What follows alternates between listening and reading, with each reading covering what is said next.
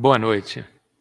Sejam bem-vindos a mais uma palestra live do Grêmio Espírita Atual para Barbosa Lima, aqui da 610 Sul, de Brasília, DF. Hoje contamos com Catarino dos Anjos, trabalhador da casa, que vai nos falar sobre ânimo, né?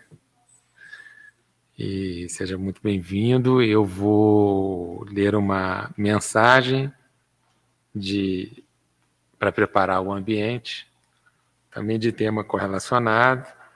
O título da mensagem é Ânimo e Fé Viva. É uma mensagem de Batuíra, psicografada pelo Chico num livro do Batuíra chamado Mais Luz.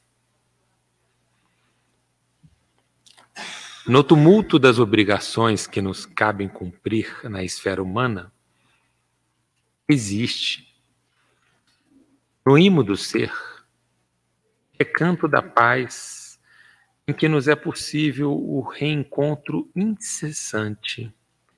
Nesse doce cenáculo de meditação e prece, estamos habitualmente mais juntos. Não esmorecer, não nos afligirmos em demasia, agir com serenidade e confiança. Às vezes, Parece que o barco estala sob a tempestade. Mas o Cristo, só o Cristo, é o timoneiro. Conservemos a ordem no piso de nossa embarcação. E o entusiasmo se nos fará invariavelmente o teto. A fim de que, de permeio, a feição de carga valiosa, possamos conduzir para Deus o nosso dever bem cumprido, ânimo e fé viva. Batuíra.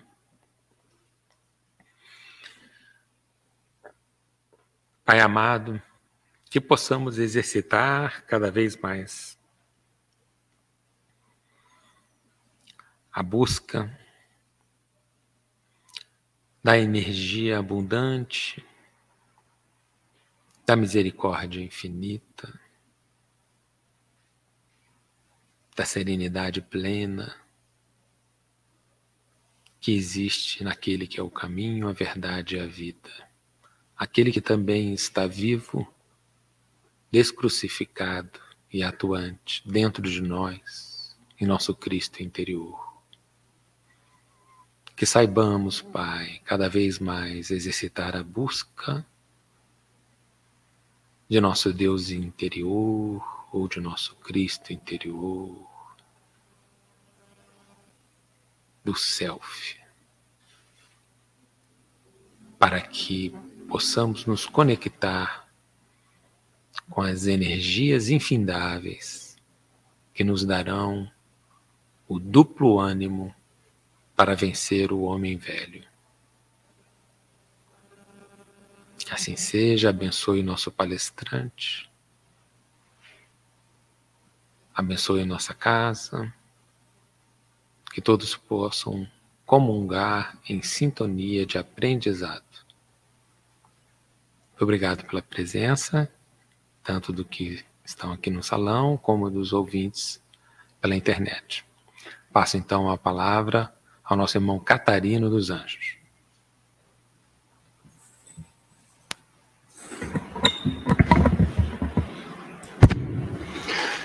Muito boa noite. Inicialmente, transmito o abraço fraternal a todos que nos acompanham por essa transmissão direta.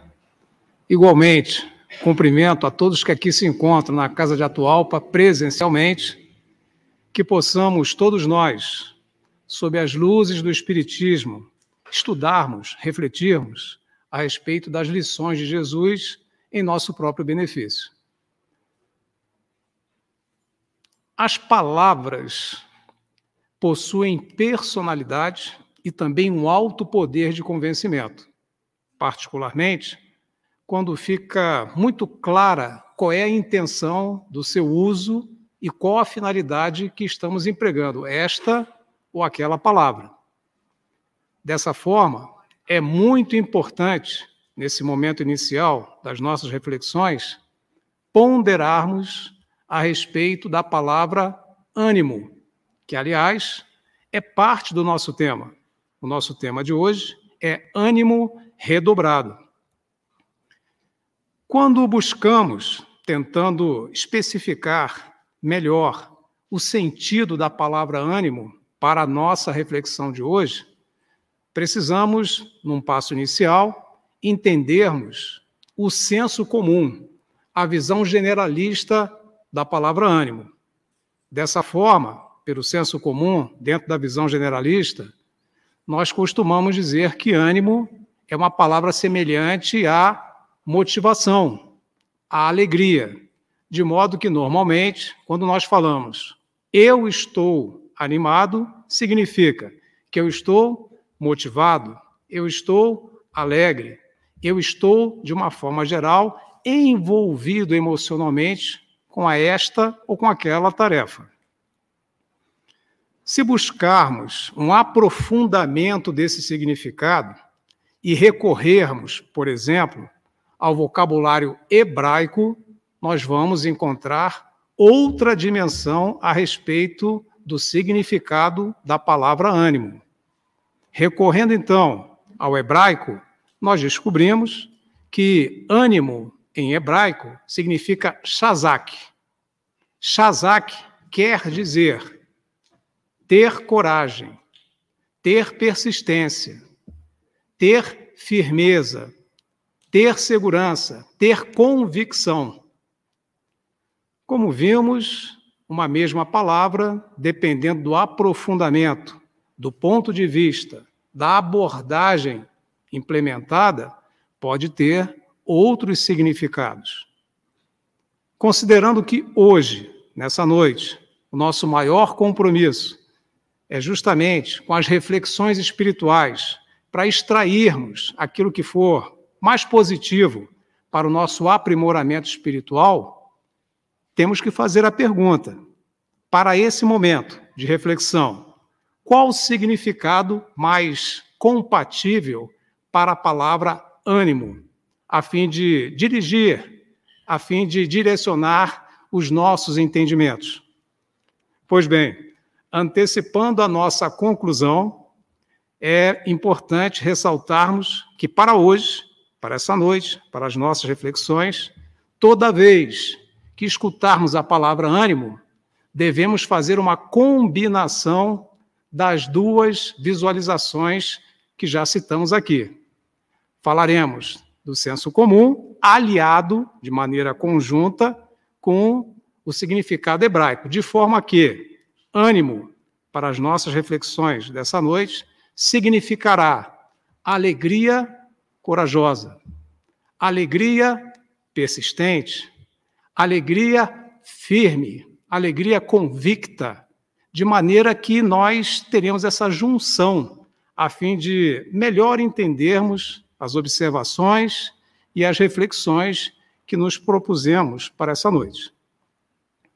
Nessa trajetória, nesse caminho, nós iremos então identificar progressivamente, com base na evolução do pensamento religioso ensinado pelo Espiritismo, a palavra ânimo sendo devidamente destacada ao longo dessa evolução do processo religioso para nos permitir entender como é importante todos nós termos o ânimo redobrado em benefício do nosso progresso espiritual.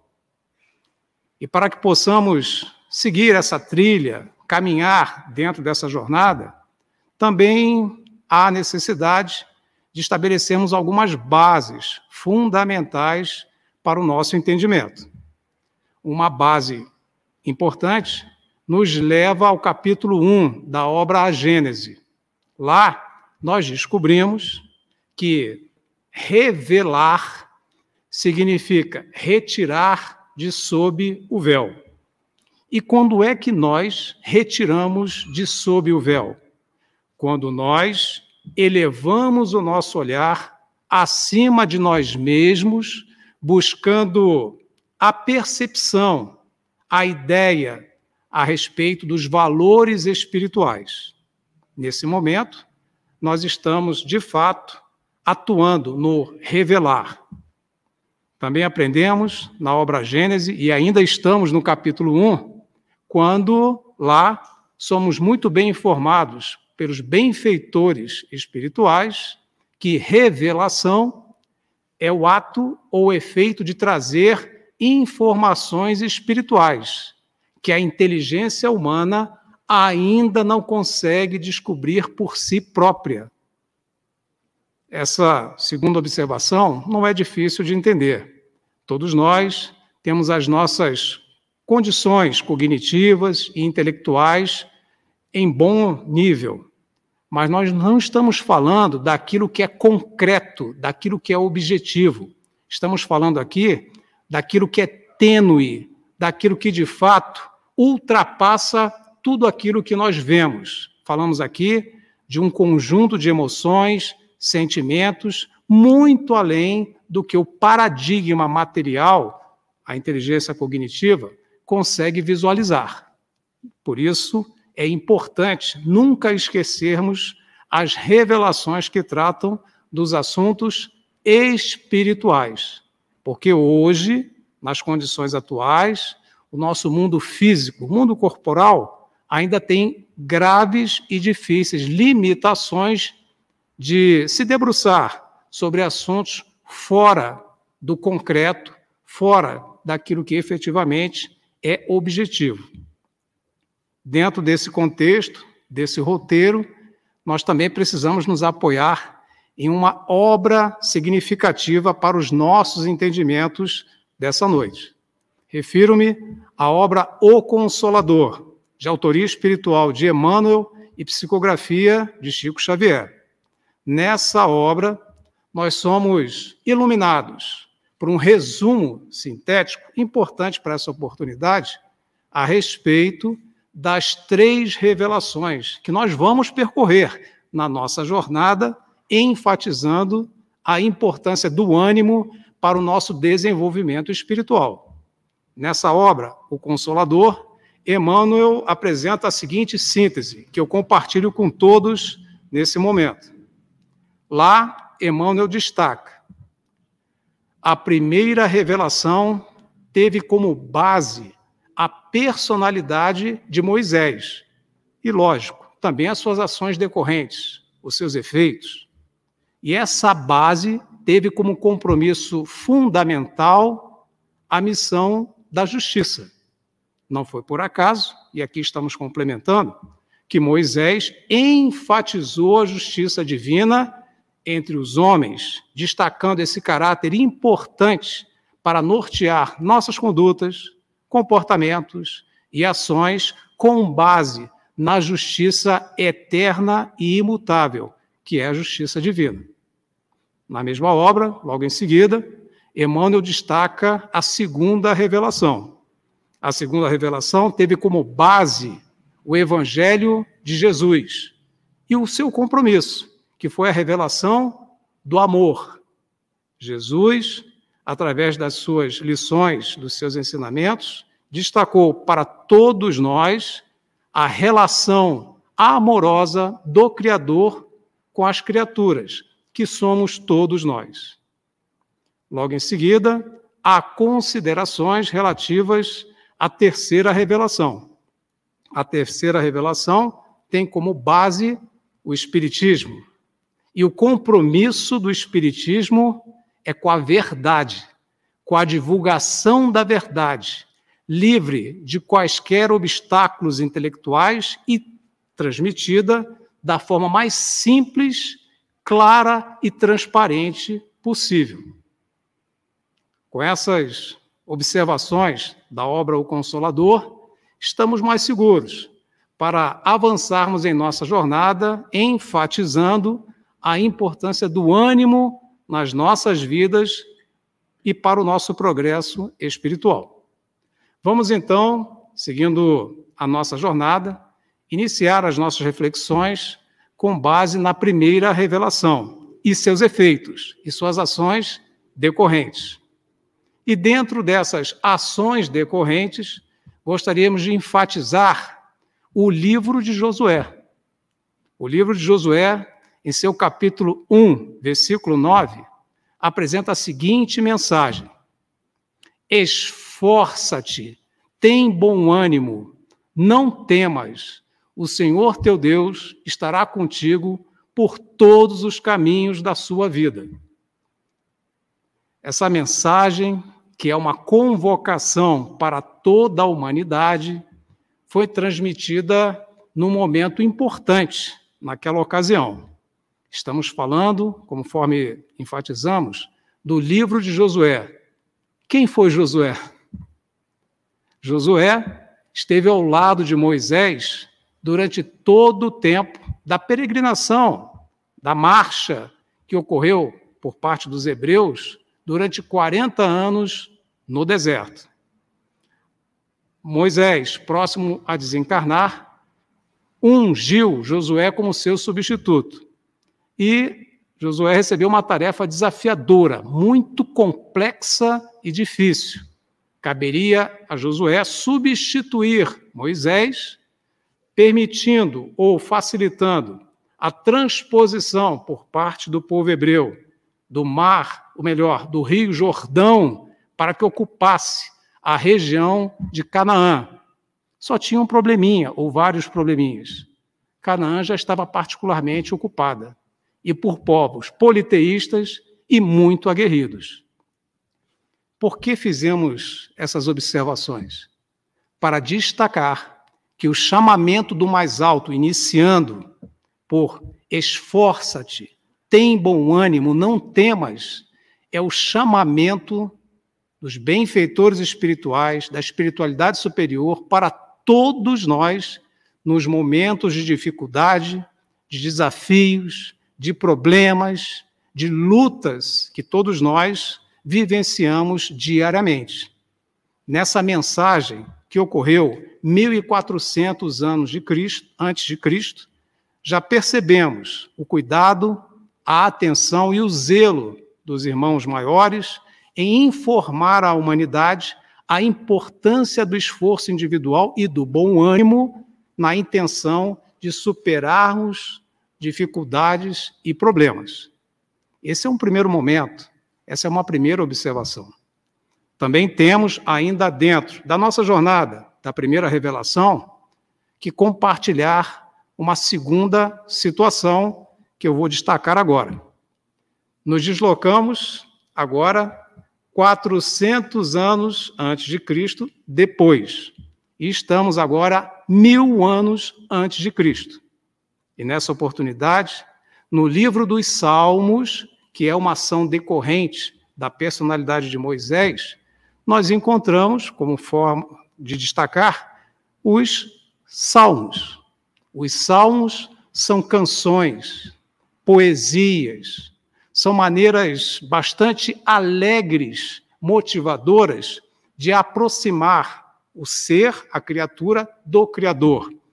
Em determinado momento, o maior divulgador dos salmos, que foi Davi, ele de fato foi quem escreveu a maioria dos salmos, lança, e aqui eu enfatizo, o capítulo 27 versículo 14, a seguinte mensagem, que é um canto de Davi em louvor a Deus. Lá consta: Espera pelo Senhor, tem de bom ânimo, fortifica o teu coração. Um trecho curto. Se nós nos aprofundarmos nesse salmo, nós iremos encontrar outras belíssimas composições. Eu gostaria de destacar mais uma, o Senhor é a minha salvação. Por que então terei medo do que quer que seja? E assim por diante. É extremamente motivador, conforme enfatizamos, alegre e, de alguma maneira, nos permite ter uma energia acima daquela condição normal do nosso dia a dia voltando ao que nós enfatizamos anteriormente, Então, encontramos no Salmo 27, versículo 14, essa mensagem. Espera pelo Senhor, tem bom ânimo, fortifica o teu coração. Essa mensagem, conforme destacamos anteriormente, mil anos antes de Cristo, inicia por um alerta. Espera pelo Senhor. Parecia até que a espiritualidade saberia ou sabia que nós iríamos enfrentar uma dificuldade do ser moderno, agora, de 2022, que se chama ansiedade, também conhecida e já diagnosticada como mal do século. Por que, que é o mal do século? Porque afeta pessoas, independentemente da faixa de idade, do nível escolar ou da posição social. Ansiedade, o mal do século. E a mensagem principal é: espera pelo Senhor. O que significa isso em termos práticos? Vamos fazer uma breve comparação.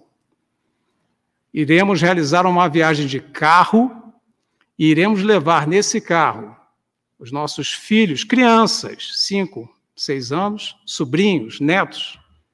Quando entramos nessa viagem de carro e estamos dirigindo, não dá cinco minutos, alguma das crianças vai fazer a seguinte pergunta: Pai, tio, avô, já estão chegando? Aí a gente vai falar: não, a viagem é longa, nós chegaremos no final da tarde. Isso não significa nada para a criança. Daqui a cinco minutos, adivinha? Outra pergunta. E aí, pai? Já estamos chegando? Aí você, não, filho. Vai demorar mais um pouquinho. Quando chegar a hora, eu te aviso. Não adianta falar para a criança, chegaremos 19h30. Ela não vai compreender. Chegaremos daqui a 195 quilômetros. Ela também não vai entender. E as perguntas vão se suceder. E aí, já chegamos? E aí, já chegamos? E nós teremos então que usar a nossa paciência para explicar para aquele filho, sobrinho, neto, que é preciso que ele tenha confiança em quem está dirigindo. Que ele tenha a tranquilidade de saber que está em boas mãos e que quando chegar perto do momento certo, nós iremos informá-lo. Chegamos. Em outras palavras, dentro dessa nossa alusão dessa comparação figurativa, nós queremos dizer que o carro representa a nossa vida. E quem está na direção desse veículo é Deus. Mas a nossa ansiedade e também a nossa inquietação, aquele coração inseguro que todos nós temos em certos momentos, nos faz querer tirar Deus do volante. Nós queremos assumir a direção, como se Deus não existisse e tentamos resolver problemas, dificuldades, atribulações, momentos difíceis, do jeito que nós achamos que devemos resolver, sem contarmos com o Criador na direção do carro da nossa vida.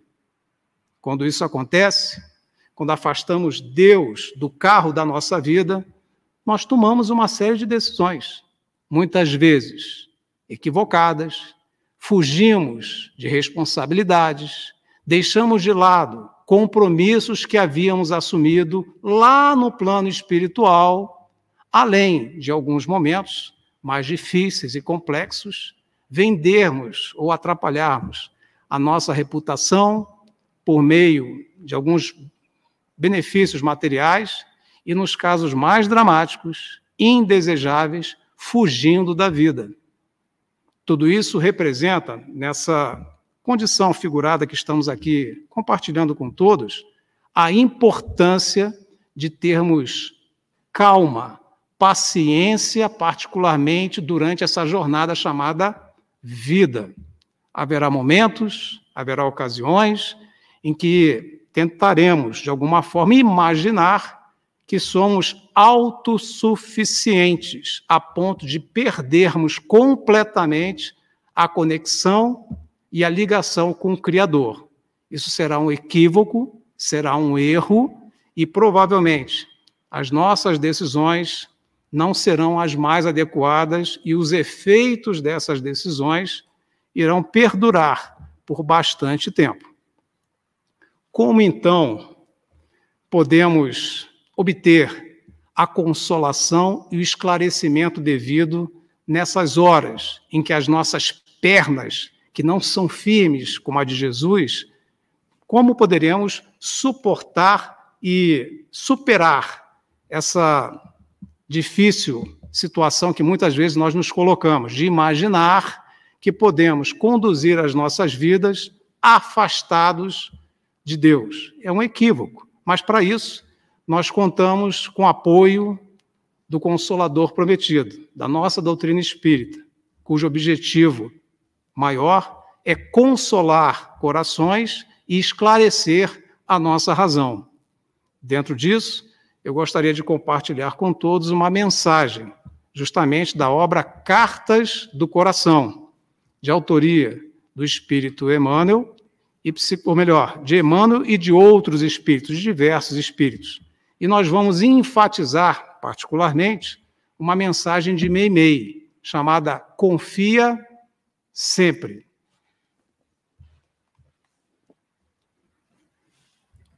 Da obra Cartas do Coração, mensagem Confia Sempre. Não percas a tua fé entre as sombras do mundo. Ainda que os teus pés estejam sangrando, segue para frente, erguendo-a por luz celeste, acima de ti mesmo. Crê e trabalha, esforça-te no bem e espera com paciência. Tudo passa e tudo se renova na terra, mas o que vem do céu permanecerá. De todos os infelizes, os mais desditosos são os que perderam a confiança em Deus e em si mesmos porque o maior infortúnio é sofrer a privação da fé e prosseguir vivendo. Eleva, pois, o teu olhar e caminha, luta e serve, aprende e adianta-te. Brilha a alvorada além da noite. Hoje é possível que a tempestade te amarfanhe o coração e te atormente o ideal aguilhando-te com a aflição ou ameaçando-te com a morte. Não te esqueças, porém, de que amanhã será outro dia. Esta mensagem do Espírito Meimei nos conforta o coração, deixando muito claro a todos nós que o amanhã é a nossa existência. Nós somos espíritos imortais a caminho da luz. E as dificuldades do mundo físico material que enfrentamos como encarnados são todas elas temporárias e transitórias. A nossa jornada é com o infinito e devemos nos lembrar que temos um Pai amoroso. Deus está no volante. Também precisamos, na nossa jornada, caminharmos agora para a segunda revelação, a segunda revelação, conforme enfatizamos, ela tem por base o evangelho de Jesus e o compromisso justamente com a revelação do amor. E para direcionar os nossos raciocínios, as nossas reflexões, nós iremos nos basear em João, particularmente no capítulo 16, versículo 32. E lá, o Cristo deixa a seguinte mensagem para a humanidade, que somos todos nós: No mundo tereis aflições, mas tende bom ânimo. Eu venci o mundo. Precisamos comentar. A primeira parte da orientação do Cristo está voltada para um alerta, onde ele, de maneira clara, transparente, deixa bastante evidente o que nos espera. No mundo tereis aflições. Essas aflições, para que possamos ter a real dimensão do alerta feito por Jesus, referem-se às perdas de qualquer natureza, aos danos de qualquer natureza, às tragédias, às preterições, aos momentos infelizes, aos sonhos que não foram realizados, às esperanças que não foram devidamente obtidas, aquelas situações em que ficamos extremamente infelizes e tristes. Enfim, as dores, se assim pudermos melhor chamar. E as dores, ou a dor que acompanha a criatura dentro da sua jornada na condição de espírito encarnado em particular, a dor, ela também tem seu significado, ela também tem o seu poder de convencimento quando bem entendida, a palavra dor. Dor vem de dolor, dolores, em latim, e significa desconforto, inquietude, inquietação. Todos nós já temos a exata noção de que há dores físicas, mas há também dores emocionais. As dores físicas são de mais fácil diagnóstico e de mais fácil tratamento. As dores emocionais, não. Elas são mais complexas, mais difíceis. E aqui podemos citar algumas dores emocionais: mágoa, arrependimento, desgosto, decepção. Essas dores emocionais, se não forem bem identificadas e bem trabalhadas para que possamos neutralizá-las, podem nos acompanhar em curto prazo, em médio prazo ou em longo prazo. Em curto prazo, irão nos acompanhar nessa existência, nesse momento que estamos encarnados. Em médio prazo, logo após desencarnarmos. E se por acaso, dentro do exemplo que aqui estamos citando, a mágoa nos atormenta e ocupa nossos corações, acontecendo isso, iremos simplesmente sermos atraídos magneticamente para regiões onde a mágoa é o ponto maior que inflama todos os seres que ali se encontram. Idêntica situação para o arrependimento, para o desgosto, para a decepção. Porém, se essas doenças, que são doenças emocionais, não forem bem tratadas e de alguma forma bem resolvidas, elas também podem nos acompanhar a longo prazo. A longo prazo significa em outras encarnações. E estaremos, então, envolvidos por elas em outras vidas, a fim de que possamos, de fato, retirar essas manchas do nosso perispírito com a finalidade maior de caminharmos dentro da nossa real existência, que é caminharmos em direção à luz, e ao nosso aprimoramento espiritual. As dores não representam um processo de iluminação. Dor não é caminho, dor é um descaminho. E por que falamos isso? Porque o nosso livro dos Espíritos, na questão 614, nos ensina que a lei de Deus é a única verdadeira para a felicidade dos homens. Ela, a lei de Deus, aponta o que os seres devem fazer e o que não devem fazer. E o ser humano só é infeliz quando dela se afasta. Não há dor feliz. Então, quando estamos passando por um processo doloroso, de dificuldades, nós estamos no descaminho, vivenciando o descaminho. E sofrer não ilumina ninguém. O que, de fato, vai granjear uma iluminação para todos nós é o bem sofrer.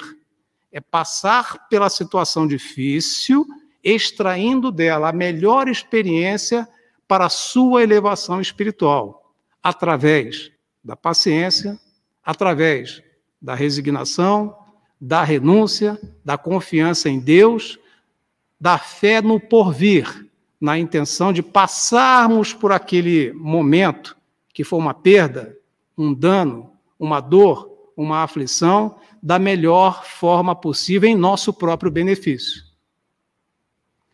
Com essas considerações, também precisamos enfatizar o sofrimento.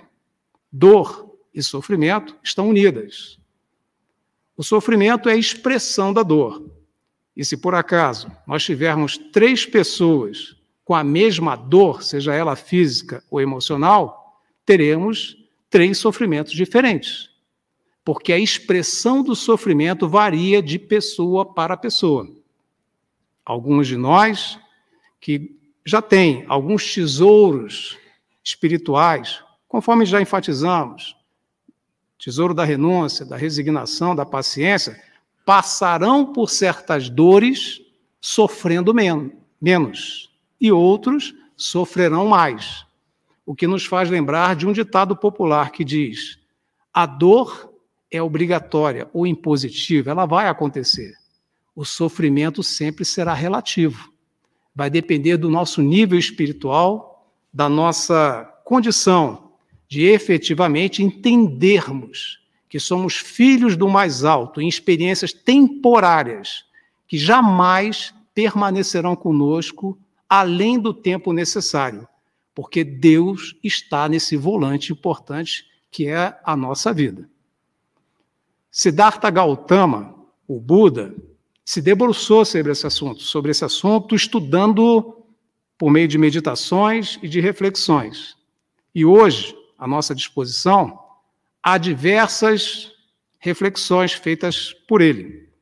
Uma delas, que eu aprecio muito e que eu acredito que seja importante dividir com todos nesse momento, é uma relativa às quatro nobres verdades. Buda, ao enfatizar as quatro nobres verdades, dividiu-as, obviamente, em quatro partes que são as seguintes. A primeira nobre verdade, a verdade do sofrimento. A segunda, a verdade da origem do sofrimento. Terceira, a verdade da cessação do sofrimento. Quarta, a verdade do caminho que leva à cessação do sofrimento. Considerando o nosso tempo hoje e o objeto da nossa atenção, vamos nos fixar na segunda nobre verdade, a verdade da origem do sofrimento. E lá nós aprendemos, por meio da reflexão de Buda, que uma das condições que mais dificulta cessarmos ou eliminarmos o sofrimento, conhecendo a sua origem, é justamente o nosso apego. Nós somos muito apegados. Apegados a bens materiais que, uma vez perdidos, nos alucinam, nos fazem perder o norte e fazem, de alguma forma, que fiquemos muito instáveis e perturbados em nossa ação e relação com os demais. Esse é um ponto complexo, esse apego aos bens materiais.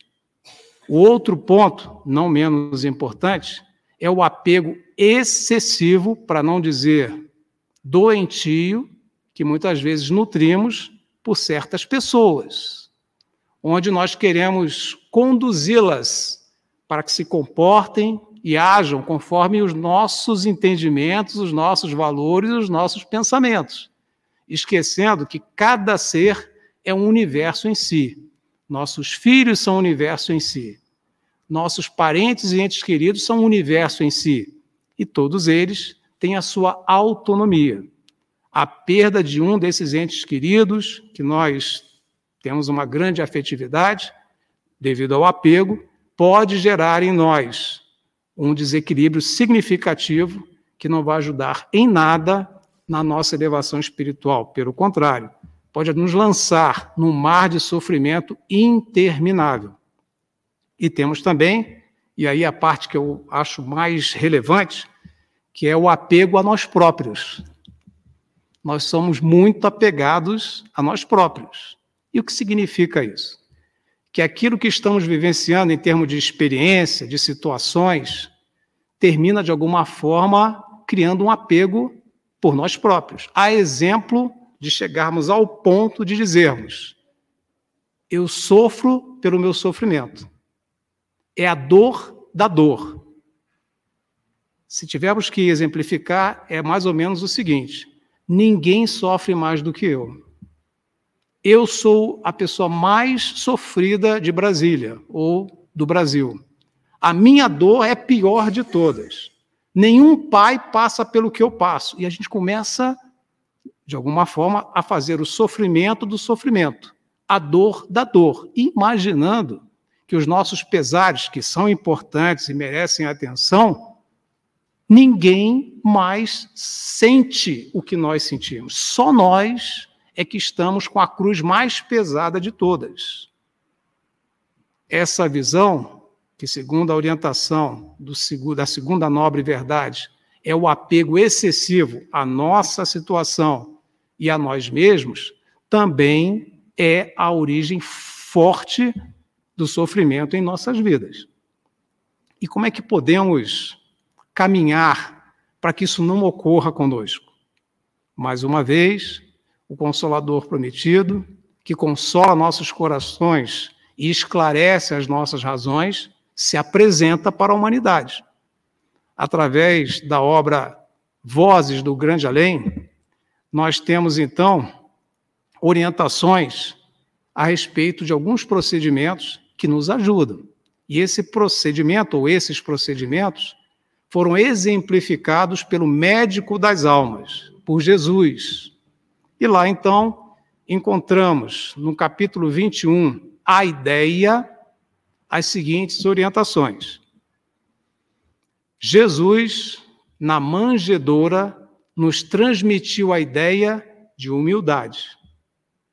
Jesus, na carpintaria, nos transmitiu a ideia do trabalho.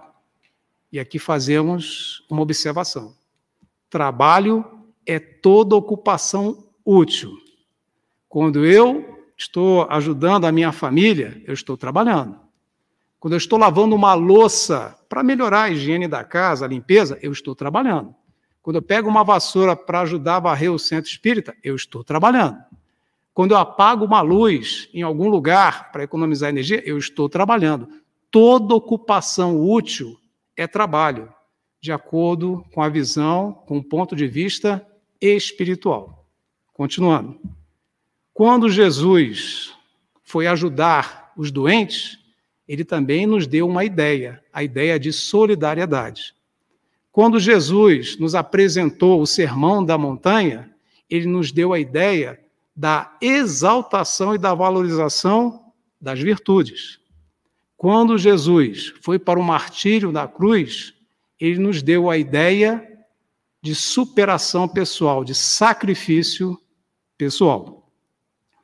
Essas ideias são relevantes para nos ajudar a nos desapegarmos de obstáculos, de situações, de acontecimentos que impedem a nossa caminhada em direção ao nosso desenvolvimento espiritual e retardam o nosso progresso para o mais alto. Também é importante aproveitarmos, já que estamos falando do Médico das Almas, e destacar uma outra obra, o Livro da Esperança. Esse livro, ditado por Emmanuel, também nos apresenta pontos relevantes e gostaríamos de destacar pelo menos um importante para essa reflexão que estamos aqui conversando. No capítulo Ante o Divino Mestre. Sim, somos todos nós espíritos enfermos, com ficha especificada nos gabinetes de tratamento, instalados nas esferas superiores, dos quais instrutores e benfeitores da vida maior nos acompanham e analisam ações e reações às situações. Mas é preciso considerar que o facultativo, mesmo sendo nosso Senhor Jesus Cristo, não pode salvar o doente e nem auxiliá-lo de todo se o doente persiste em fugir do remédio. Isso nos mostra a importância da nossa ação na intenção maior de buscarmos o auxílio de Jesus, dos nossos benfeitores espirituais, com um bom ânimo, com aquela alegria corajosa, alegria persistente, alegria firme de obter de fato os meios para que possamos superar dores, dificuldades e desafios que vão nos visitar em algum momento.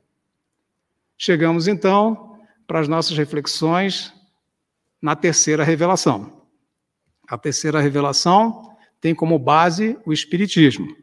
E gostaríamos, reforçando, de lembrar aquela nossa antecipação. Todos estão recordados? Nós procuramos clarear, esclarecer melhor o significado de ânimo para as nossas reflexões. E uma das definições que apresentamos foi de que ânimo é uma alegria convicta. Gostaríamos então de falar da convicção. E encontramos, dentro da literatura espírita, o nosso Evangelho segundo o Espiritismo, com ênfase, para esse momento, no capítulo 2, Meu reino não é desse mundo. E lá nós encontramos no item 5 o ponto de vista, algumas observações relevantes. Inicialmente, convém destacar que ponto de vista é o modo pelo qual todos nós enxergamos o mundo e a vida. Se você tem bons sentimentos, se você tem emoções saudáveis, o mundo não é completamente desorientado. Ele apresenta diversos pontos iluminados e pontos positivos. Mas se somos dominados por dores, sentimentos inferiores, desânimo na nossa vida, o nosso olhar, o nosso ponto de vista, o nosso paradigma, a nossa percepção é de que está tudo completamente errado. E as coisas tomam dimensões insuportáveis em função daquilo que abrigamos na nossa condição emocional, dentro das nossas consciências espirituais. Logo depois, dentro do ponto de vista, nós somos orientados pelos benfeitores espirituais que alguns de nós já possuem uma ideia clara e precisa a respeito da vida futura. E que essa ideia cria uma fé inabalável no porvir. O que significa fé inabalável? Fé inabalável não é um sentimento juvenil, algo que ocorre hoje e amanhã passa. É uma convicção absoluta que existe uma vida além da vida e que, em consequência, é ela que está nos aguardando. Aqui estamos, temporariamente, ocupando esta ou aquela situação, gestores ou responsáveis mais ou menos atentos e perfeitos, contribuindo mas estamos aqui em caráter temporário. A pátria espiritual nos aguarda, mais cedo ou mais tarde. E é esse pensamento que deve nortear os nossos corações e a nossa razão diuturnamente. Essa fé inabalável nos faz olhar problemas, dificuldades, situações aparentemente desproporcionais de um outro jeito, com outra perspectiva. Lembrando que a nossa jornada é longa, que os momentos que aqui vivenciamos são temporários e transitórios.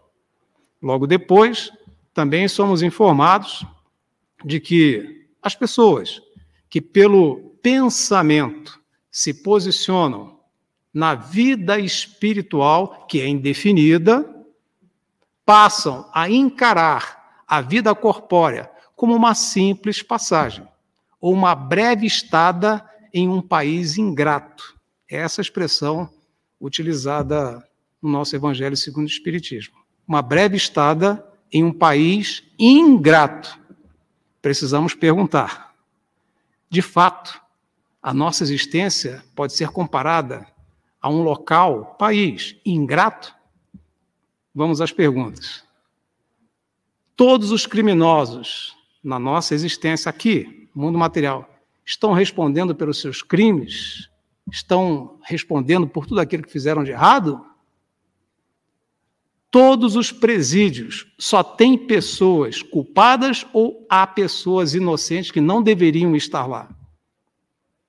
A ascensão social, ascensão política, ascensão econômica tem por base o mérito moral? A bondade a solidariedade, a fraternidade regem as relações sociais? São perguntas. talvez estejamos realmente vivendo dentro de um cenário ingrato. Eu, Catarino, lendo uma determinada reportagem esses dias, o título da reportagem, que aqui também estou dividindo com todos, me chamou a atenção sobre esse assunto que estamos agora refletindo. E a reportagem era o seguinte: título: Os 50 países mais difíceis para ser cristão. Eu falei mais difíceis, eu não falei difíceis. Tem os mais difíceis e tem os difíceis.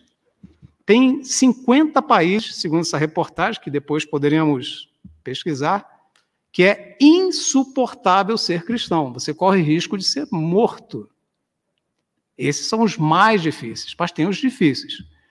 Recentemente, pela contagem geral, há 196 países no planeta. Vamos arredondar para 200? 200.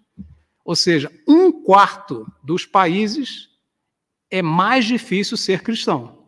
Tem ainda os difíceis, que é quando há certas religiões que não permitem concorrências ou religiões irmãs, é, de alguma forma dividindo as relações sociais.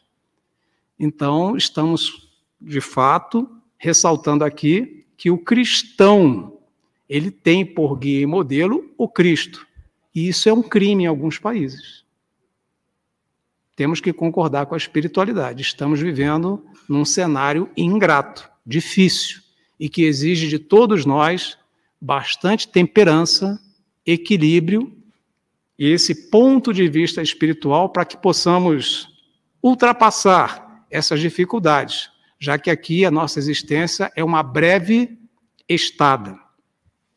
Nesse contexto, também convém destacar uma parte do item 5 do nosso capítulo 2 que eu gostaria de ressaltar.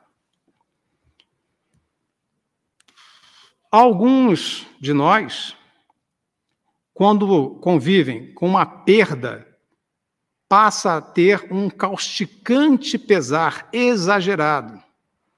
Pode ser um engano, uma decepção amorosa, uma ambição insatisfeita, uma certa injustiça de que foi vítima, o orgulho ou a vaidade feridos são outros tantos tormentos que transformam essa pessoa na condição de possuir uma existência de perene angústia. Eu gostaria de ressaltar angústia, essa situação emocional. O livro dos Espíritos, na questão 255, nos alerta sobre o cuidado com as doenças emocionais. Nós falamos isso dentro das nossas reflexões. E a angústia é uma delas. E a questão 255 tem a seguinte pergunta: Quando o espírito diz que sofre, qual é a natureza desse sofrimento? A pergunta tem relevância, porque o espírito não tem joelho, espírito não tem cabeça, espírito não tem coluna. Qual é a natureza do sofrimento desse espírito que diz que está sofrendo? E a resposta dos benfeitores espirituais é a seguinte: angústia moral, que lhe dói muito mais do que todos os sofrimentos da terra. Como percebemos, o cuidado, a atenção, para que nós venhamos a reunir bom ânimo, para enfrentarmos as dificuldades e não levarmos essa bagagem pesada de dores, particularmente emocionais e espirituais, é relevante, a fim de que não tenhamos conosco que carregar situações que seriam transitórias e temporárias como permanente e de longa duração sem a necessidade. Para encerrarmos, que o tempo já está bastante conduzido, eu gostaria de dividir com todos, mais uma vez, um trecho da obra Boa Nova, de Humberto de Campos, psicografia de Chico Xavier, e é justamente do número 8. O título é Bom Ânimo. E, resumidamente, com a minha emoção e com a minha interpretação, eu vou dividir com todos. Jesus, na obra, no capítulo 8, Bom Ânimo, identificou em um dos seus apóstolos, Bartolomeu, uma tristeza permanente. Bartolomeu vivia triste. Todos estavam rindo, de alguma forma fazendo comentários agradáveis, e Bartolomeu sempre introvertido, fechado, muito triste. Jesus, então, se aproxima de Bartolomeu e procura fazê-lo se expressar, se abrir. Bartolomeu, então, fala que a sua tristeza se dava pelo fato de ver tanta maldade no mundo, tanta injustiça, tantas coisas erradas, que dava a impressão que as pessoas de má conduta, de má vida, no sentido de falta de honestidade, pareciam prosperar e os bons pareciam sofrer demais. Isso deixava Bartolomeu triste, melancólico. O Cristo então conversa com ele. Mas Bartolomeu, a nossa doutrina é o evangelho. E o Evangelho é a boa nova. Você já viu uma boa nova que não traga um pouco de alegria? E Bartolomeu continuou a contra-argumentar, mas o mundo está muito terrível. Tem tanta injustiça, tanta maldade. As pessoas prosperam fazendo coisas erradas. E Jesus reforça o seu ponto de vista, obviamente, muito maior do que o do Bartolomeu, dizendo o seguinte: inicialmente, é necessário que o evangelho floresça no coração das criaturas, na alma das criaturas, para depois frutificar no espírito dos povos, ou seja, nas leis, nas diretrizes, nas regras de conduta gerais.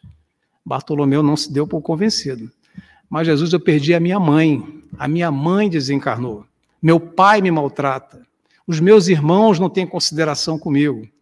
E ele então, mais uma vez, Jesus, o médico das almas, esclarece para Bartolomeu. Você, nós todos damos mais atenção a uma hora de pesadelo do que para a gloriosa mensagem de vida eterna de Deus. Você acha isso correto, Bartolomeu? E Bartolomeu já começou a sentir o coração mais aquecido. Em dado momento, ele pergunta a Jesus: então, o Evangelho exige de nós uma armadura, uma proteção constante contra tudo isso? E Jesus, então, o alerta. A verdade não exige nada, a verdade simplesmente transforma. Aí Bartolomeu parou. Se sentiu tocado pelas orientações, voltou para a sua casa, pensando em tudo aquilo que havia conversado com Jesus. Ao chegar em casa, quando abriu a porta, seu pai já o maltratou, já falou um monte de coisa que ele havia abandonado a religião tradicional, não estava dando mais assistência à sua família. Aí o Bartolomeu se lembrou, mas meu pai não conhece Jesus. Eu conheço Jesus. Então meu pai pode ser assim, mas eu não. Logo depois, os irmãos começaram, da mesma forma, a serem agressivos verbalmente com ele. E ele, ao invés de retrucar e colocar-se na mesma posição, abraçou os irmãos. Começou a falar de assuntos bons e agradáveis que eles tinham em comum. Logo depois, Bartolomeu foi pescar, ele era pescador. E pescou, e alguns comerciantes começaram a fazer exigências exageradas em termos de pagamento. Ele não ficou discutindo esse assunto com eles. Começou a falar da boa nova, destacou a importância do evangelho, e começou a tratar bem os amigos de outros discípulos, ele começou a ter uma simpatia generalizada. Ele mudou a regra de conduta e de comportamento. Passado um certo tempo, agindo dessa forma, Bartolomeu foi participar de um momento em que Jesus estava aí ensinando, e Jesus estava justamente falando a respeito da parábola do tesouro enterrado. E disse Jesus naquela ocasião: o reino dos céus é semelhante a um tesouro que alguém achou num terreno e escondeu de novo. E após esconder de novo, gastou todo o seu dinheiro para comprar o terreno. Esse que comprou o terreno é que de fato tem o reino dos céus no coração. E Bartolomeu ouviu aquilo e ele falou: Esse sou eu. Eu coloquei o reino dos céus no meu coração. E Bartolomeu chorou, mas chorou de alegria. Depois de muito tempo, ele ficou alegre, através de uma lágrima. reconhecendo que tinha feito o seu esforço e feito a sua adequada renovação de atitudes em seu próprio benefício. Com essa mensagem, nós terminamos aqui a nossa reflexão, desejando a todos ânimo redobrado para juntos enfrentarmos as dificuldades, porque Deus está no carro da nossa vida. Que Jesus nos abençoe. Obrigado. Muito obrigado, Catarina. É, acho que todos nós sabemos que, que o ânimo é contagiante, né? Uma pessoa de bom ânimo, ela chega no ambiente, ela parece que levanta o ânimo de todos os outros. É, assim, o desânimo também parece que ele pode chegar a ser um pouco contagiante. Mas a, a, a fonte inesgotável é sentir-se no caminho. Não precisamos estarmos perfeitos, virtuosos para conseguir. Eu acho que o, o apóstolo é, é, deu, ele se sentiu que ele estava no caminho, mas eu tenho o Cristo. Ele está ali, ele está me repreendendo, mas eu tenho Cristo. Ele ainda não.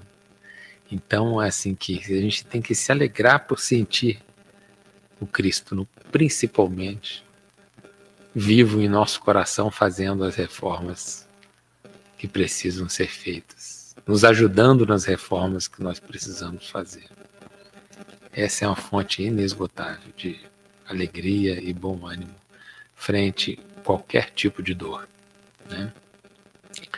Então agradeço mais uma vez, vamos fazer a nossa prece e depois os avisos. Pai amantíssimo, que suas bênçãos possam se derramar sobre os ouvintes que estão em casa e sobre os ouvintes que estão aqui presencialmente, que cada um sinta aquela vibração do mentor amigo se aproximando, dando um passe, renovando as energias, reharmonizando os centros de força, para que cada um encontre a verdadeira fonte do bom ânimo, do ânimo redobrado. Muito obrigado pela noite de hoje, pela palestra. Que assim seja. E a próxima palestra é com a Lucimar, trabalhadora, cida da casa. Ela vai falar na próxima quinta-feira sobre a arte, só que a arte sobre o ponto de vista espírita. Tá? Ah, lembro que as atividades do DIGE, né, Departamento da Infância e Juventude, estão ativas no domingo. E nós temos já a, a, o o, atendimento né, fraterno, plenamente funcionando agora nas segundas, nas quintas e nos domingos. Começa antes um pouco da palestra, começa a, nas segundas e quintas, 19h15 até as 20 horas, e nos domingos começa às 8h45, mas após a palestra às 10 horas, que é o atendimento, de fato. Né? Agradeço a presença de todos, vão em paz, com Deus que possamos sair daqui cada vez mais fortalecidos na prática do bem e do amor ao próximo. Assim seja.